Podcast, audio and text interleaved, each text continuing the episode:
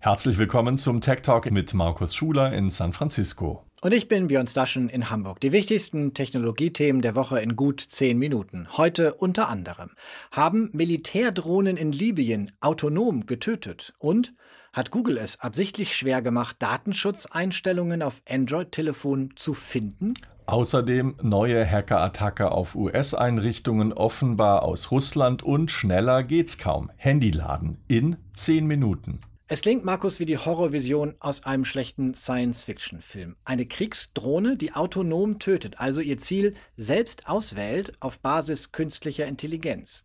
Ein Bericht der Vereinten Nationen legt nun nahe, dass genau das passiert sein könnte, und zwar im Konflikt in Libyen. Markus. In einem Bericht schreibt die UN-Expertengruppe für Libyen, eine in der Türkei hergestellte Drohne könnte im letzten Jahr Soldaten des Generals Haftar beschossen haben, als diese sich vor den Truppen der international anerkannten Einheitsregierung zurückzogen. Die Drohnen hätten die Soldaten aufgespürt und seien mit ihnen in Kampfhandlungen verwickelt gewesen, sagen die UN-Experten. Sie schreiben nicht mit letzter Sicherheit, ob Soldaten auch ums Leben gekommen sind, sie legen es aber nahe, nach Berichten des Nachrichtendienstes Axios und des anerkannten Online-Mitteilungsblattes von Atomwissenschaftlern. Und dann, Markus, wäre es das erste Mal, dass Drohnen nicht ferngesteuert getötet haben, sondern autonom auf Basis künstlicher Intelligenz ihr Ziel ausgewählt und getötet hätten. Es geht um die Drohne Cargo 2, hergestellt in der Türkei von der Firma STM.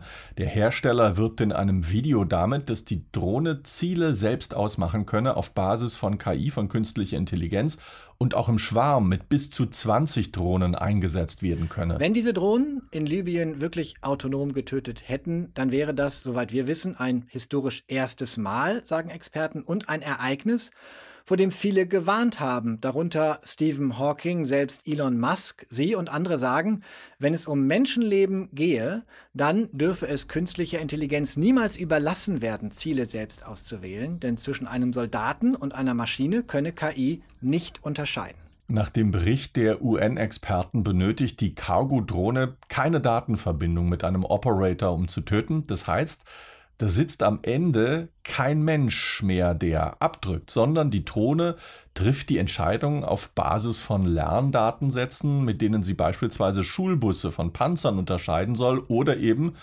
Zivilisten von Soldaten. Themenwechsel, Björn. Manche Geschichten aus der Tech-Welt klingen so unglaublich, dass man sich nur die Augen reiben kann. Das gilt auch für die folgende Story, die wahr ist, denn das belegen Aussagen in Gerichtsdokumenten aus Arizona, Markus. Im Mittelpunkt steht kein geringeres Unternehmen als der Google-Konzern. Und wie sollte es anders sein? Natürlich geht es darum, wie er sensible Daten erhebt. Dieses Mal geht es um die Ortsdaten der Nutzerinnen und Nutzer von Android-Telefonen. Hintergrund ist ein Gerichtsverfahren, das der Generalstaatsanwalt von Arizona Mark Bronowich im vergangenen Mai gegen Google angestoßen hat. Zunächst waren zum Teil geschwärzte Gerichtsprotokolle veröffentlicht worden. Nun aber hat ein Richter einer Klage der Handelsorganisation Digital Content Next stattgegeben und verfügt, die Unterlagen ungeschwärzt öffentlich zu machen, weil der Inhalt im öffentlichen Interesse sei. Und was steht drin? Der Online-Dienst Business Insider berichtet unter Berufung auf die Gerichtsprotokolle, Google habe es auf Android-Telefonen für User absichtlich schwer gemacht, Ortsdaten geheim zu halten. Die Einstellungen dazu habe der Konzern in Android versucht zu verstecken. Und selbst, Björn, wenn man das ortsbasierte Tracking abgeschaltet habe, seien diese Daten weiter an Google geschickt worden. Die Vorwürfe gegen Google gehen noch weiter. Die Gerichtsdokumente aus Arizona legen nämlich nahe, dass der Suchmaschinenkonzern offenbar auch versucht hat, die Hersteller von Android-Smartphones unter Druck zu setzen, damit diese Einstellungen im Benutzermenü schwerer auffindbar machen. Kurzer Reality-Check, wenn man sich erinnert, manchmal scrollt man wirklich ganz schön lange durch diese Menüs und sucht, oder? Mhm, deshalb bin ich auch schon vor einigen Monaten zur Konkurrenz gewechselt. Chen Chai, ein hochrangiger Google-Manager, der für Ortsdaten zuständig ist, soll vor Gericht zugegeben haben, nicht genau zu wissen, wie die komplexen Einstellungen zur Privatsphäre auf den Android-Telefonen miteinander in Verbindung stehen. Und das ist schon, wenn sie denn wahr ist, eine verblüffende Aussage. Noch ein Detail der Gerichtsakten, als sich bei User-Tests wohl herausstellte, dass manche Privatsphäre-Einstellung leicht zu finden sei, habe man das in der Google-Zentrale als Zitat problematisch eingestuft. Und Business Insider zitiert Jack Mansell, den früheren Chef der Google Maps. Er habe vor Gericht zugegeben, dass es auf den Android-Telefonen nur möglich sei, Google an der Nase herumzuführen, wenn man absichtlich einen falschen Wohnort und eine falsche Adresse für den Arbeitsplatz angebe. Natürlich gibt es aber auch eine Reaktion von Google. Sprecher José Castañeda teilt in einer E-Mail an den Technikdienst The Verge mit, der Generalstaatsanwalt von Arizona sowie Konkurrenten von Google setzten alles daran, Googles Dienstleistungen falsch zu charakterisieren. Man habe schon immer Datenschutzfunktionen in Produkte integriert und robuste Kontrollen für Standortdaten bereitgestellt. Amen. Themenwechsel, Björn. In den vergangenen Tagen haben russische Hacker erneut einen Angriff auf vor allem US-amerikanische Regierungsorganisationen gestartet. Hinter dem neuen Angriff stecken alte Bekannte, die russische Hackergruppe Nobilium. Sie soll auch für den SolarWinds-Angriff im vergangenen Jahr verantwortlich sein. Darüber haben wir berichtet. Damals war es den Hackern gelungen, tief in die Netzwerke verschiedener US-Ministerien vorzudringen.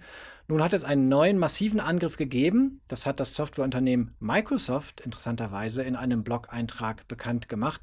Ziel waren danach Behörden, Nichtregierungsorganisationen und Politikinstitute in 24 Ländern. Vornehmlich aber hat sich der Angriff gegen US-Institutionen gerichtet, Markus. Alle angegriffenen Ziele hatten eines gemeinsam, sie haben sich in der Vergangenheit kritisch mit dem russischen Präsidenten Wladimir Putin beschäftigt. Und Einfallstor für die Hacker sollen rund 3000 gefälschte E-Mails sein. Und die wurden von einem gehackten E-Mail-Server der US-Entwicklungsagentur USAID an mehr als 150 verschiedene Organisationen verschickt. Microsoft beschreibt in seinem Blog-Eintrag, was passiert, wenn man diese gefälschte E-Mail öffnet. Wenn der Link angeklickt wird, dann lädt der Rechner Schadsoftware herunter. Der Angreifer erhalte dann kompletten Zugriff auf den jeweiligen Rechner und damit auch auf das jeweilige Unternehmensnetzwerk. Der Angriff auf, aus Russland habe mittlerweile aber abgefangen werden können, weil viele E-Mail-Server die E-Mails als Spam identifiziert hätten. Und dass der russische Geheimdienst hinter den erneuten Attacken steckt, darin sind sich Geheimdienst und Sicherheitsexperten einig. Verwunderlich an der neuen Aktion sind allerdings zwei Dinge. Zum einen, Microsoft hat den neuen Hack publik gemacht und nicht staatliche Stellen, wie zum Beispiel das FBI oder die Regierung von US-Präsident Biden. Schon bemerkenswert und das bringt uns zu Nummer zwei. Erst vergangene Woche hatte die US-Regierung mitgeteilt, dass sich Biden und Putin in der Schweiz treffen wollen. Offenbar wollte man dieses Treffen nicht unnötig gefährden, auch wenn die Amerikaner langsam entnervt sind angesichts der ständigen Cyberangriffe aus Russland. Hast du noch Akku, Markus? Äh, lass mich gucken. Ähm, ja, noch genug. Ähm, diese Frage, Björn, könnte aber bald weniger Gewicht haben. Das war jetzt der gespielte Witz. Ähm, denn der chinesische Xiaomi-Konzern zeigt, wie schnell Handyladen künftig gehen könnte. Das hat er ausprobiert mit einem leicht modifizierten Flagship-Telefon, das er schon vor einiger Zeit rausgebracht hat, das Mi 11 Pro. Das saugt sich in einem Demo-Video binnen 44 Sekunden, 44 Sekunden schon auf 10% Ladestand voll. Ganz voll, auf 100% geht es dann in nur 8 Minuten mit Kabel, in 15 Minuten kabellos. Das wäre ein neuer Weltrekord im Schnellladen. Tech News laden, das geht hier bei uns flüssig in gut 10 Minuten, Markus, jede Woche. Und das nicht nur linear auf Tagesschau 24 und in der ARD Infonacht im Radio. Sondern, Björn, auch nonlinear, sagt der Medienexperte heutzutage in der YouTube-Playliste der Tagesschau und natürlich als Podcastler auf allen Plattformen oder über techtalk24.net. Bis kommende Woche. In Hamburg sagt man Tschüss. Und in San Francisco, Howdy.